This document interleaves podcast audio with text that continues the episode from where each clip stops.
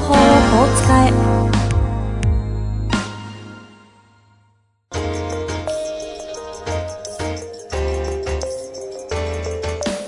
法律の下で展開されるビジネスの世界。ポッドキャスト「社長は労働法をこう使えば」弁護士の向井蘭が経営者の立場に立って経営者が知っておくべき労働法の基礎だけでなくビジネスに関する法律の問題を分かりやすく解説します。こんにちは、遠藤和樹です。向井蘭の社長は労働法をこう使え。向井先生、本日もよろしくお願いいたします。はい、よろしくお願いします。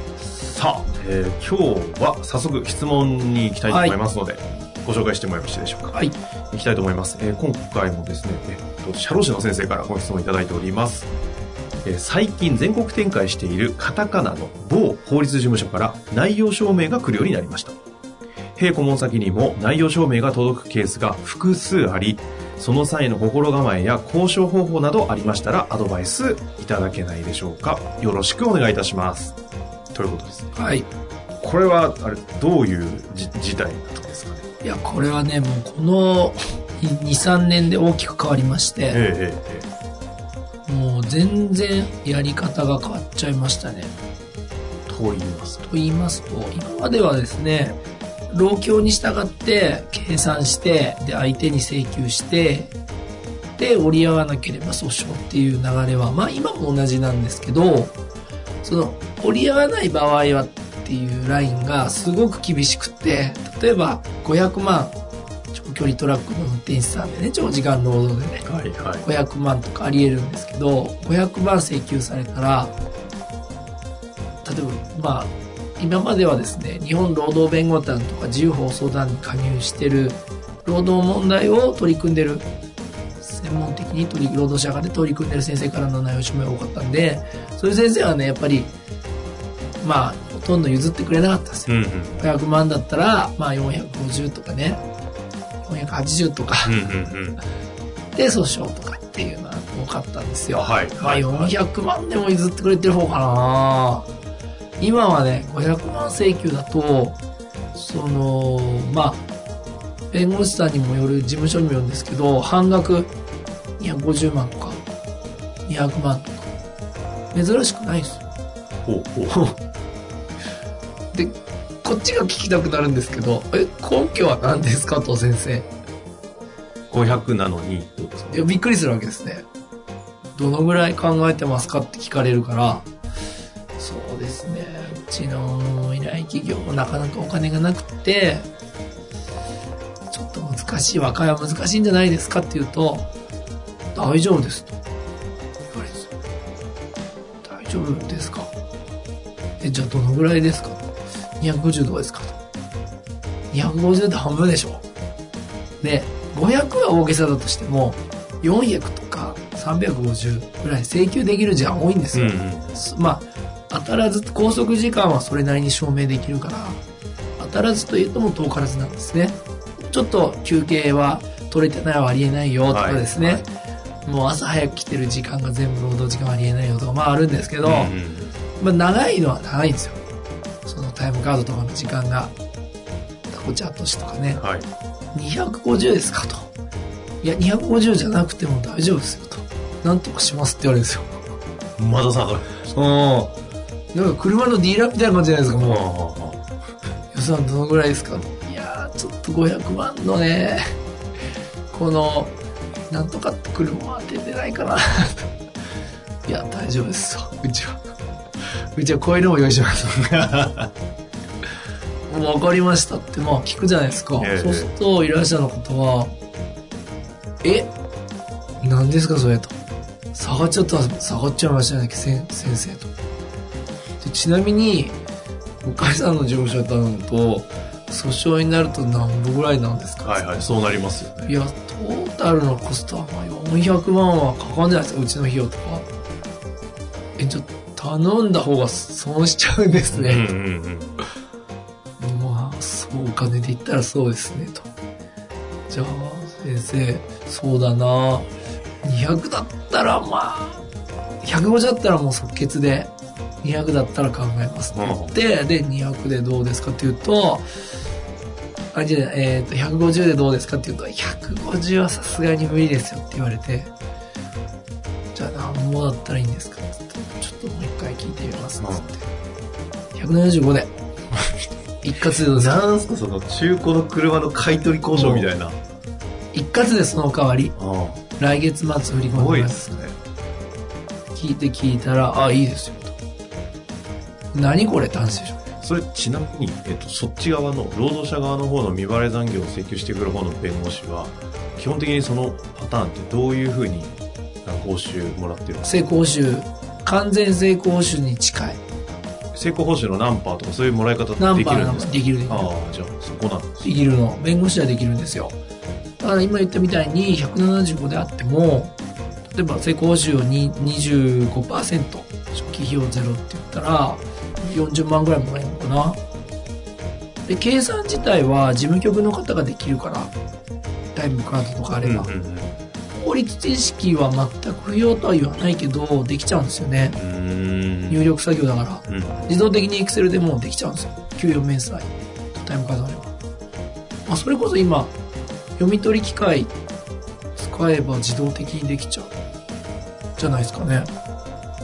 と昔は500とかだと480とかっていうのは基本的にちゃんと働いたものを保証しなさいというなんかこう筋論が。今だとその取れるだけ取れればいいじゃんっていう方に変わった？変わってるってことですか？それは依頼者の方が変わったのか、法律事務所の方針かは分かんないですよ、こっちは。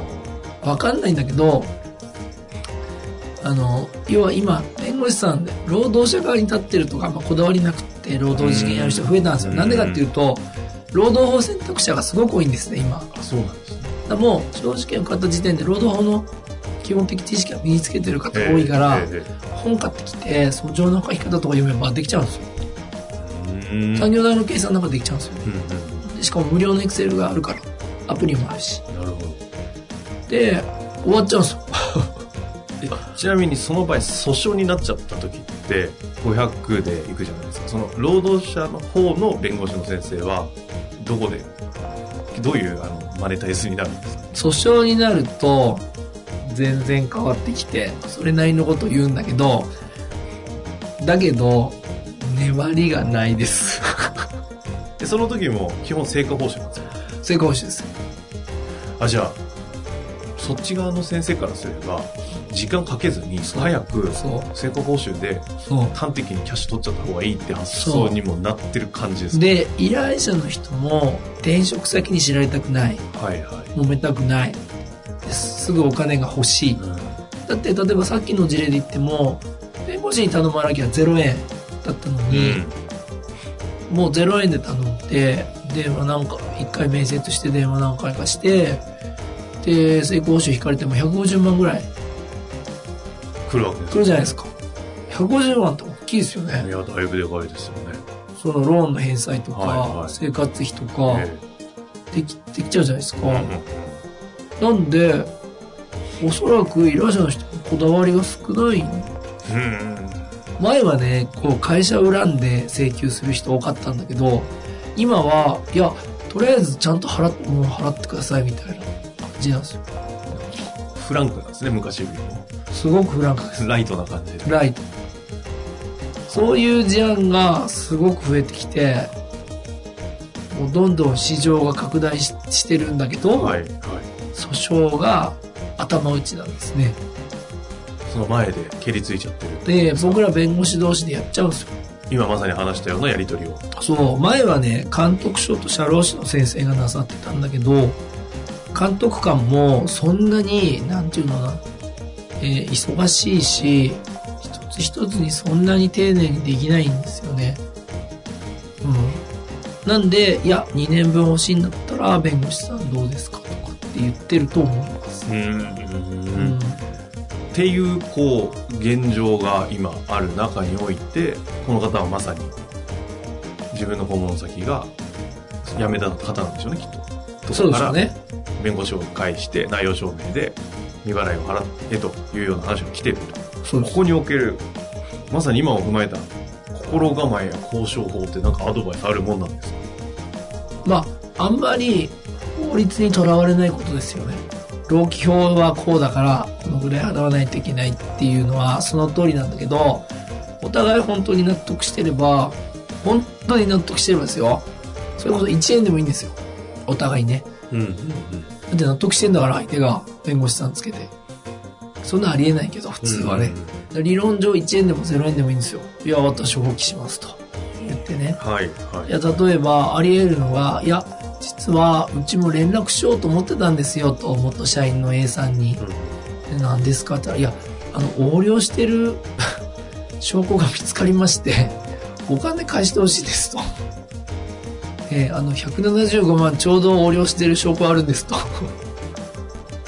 で、チャラにしてもらえませんってなったら、まあ、それは0円でね、合意するメリットありますよね。うんうんうん。なので、別に絶対こう払わないといけないってもんではなくて、お互い合意してれば、は理論上はありえんですよ。ということで、しかも専門家のアドバイス聞いてるわけだから。なので、まあ、あんまりこう、全く考えない方がいいんじゃないですかと思います。あこのケースで内容証明届いた場合は基本的には社労士の先生も一旦自分の中その仲間である弁護士の先生とかを立てるのが基本なんですか？自分で対応しちゃうもんですか？あ、あの、あ、自分で対応なさる。自分でっていうか、しあの、社長さんとか総務の方が回答して終わりっていうのも多いですよ。じゃあ別に弁護士介さずうん返せる必要ないもんね。あってことなんですね。うん。ただ、万が一決裂した場合は訴訟になっちゃうから、はいはいはい。もうか、もう会社の方の頭の中って、弁護士から内容証明来たらもう弁護士だっていう感じいやありますよね。そう思います。すそう。別にね、あの、いらないんです。うん。自分で言うのもなんだけど、ほうほうほう。そこでまとまれば終わるんで、へだ社労士の先生アドバイスして終わればそれで終わりですよね。えじゃああれですか訴訟までいかなそうだなって判断できるはい本当にその今今言った若い程度の交渉ができそうな案件はもう自分で今みたいな向井先生がまさに今話してたような話を相手方の弁護士とすればよいとそうですよ。そういうことなんですそういうことなんですよ。これ知っておくといい知識でしょ。いやなんかですけどそんなになんか日常的な話だとは思えないですけど叱る業界とかだとやっぱ普通いや、めちゃめちゃ普通ですよ。そうなんですね運送、飲食うんうんかな小売りはそんなにないか。運送、飲飲食。営業の方もね、思ったほど少ない。まあ営業の方もいるけど、圧倒的多数は運送ですね。運送がもう圧倒的多数。はいそうなんですね。ですからこれを聞いてる物流会社の方はお気をつけくださいと。まあでも今みたいな交渉は可能だそうですねそうですね。可能ですね。と。なるほどですね。はい。というわけで、未払い残業代の交渉術のようなね、話していただきましたが、いやいや、時代は変わって動いていくんですね。そうですね。また、あの、こういったね、お話いっぱいあると思いますので、まはいた別の機会でもね、質問とかもありましたらお待ちしておりますので、はい。ぜひぜひお寄せください。というわけで、向井先生本日もありがとうございました。はい。ありがとうございました。本日の番組はいかがでしたか？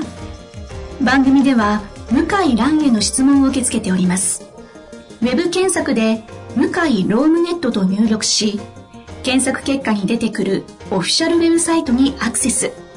その中のポッドキャストのバナーから質問フォームにご入力ください。たくさんのご応募お待ちしております。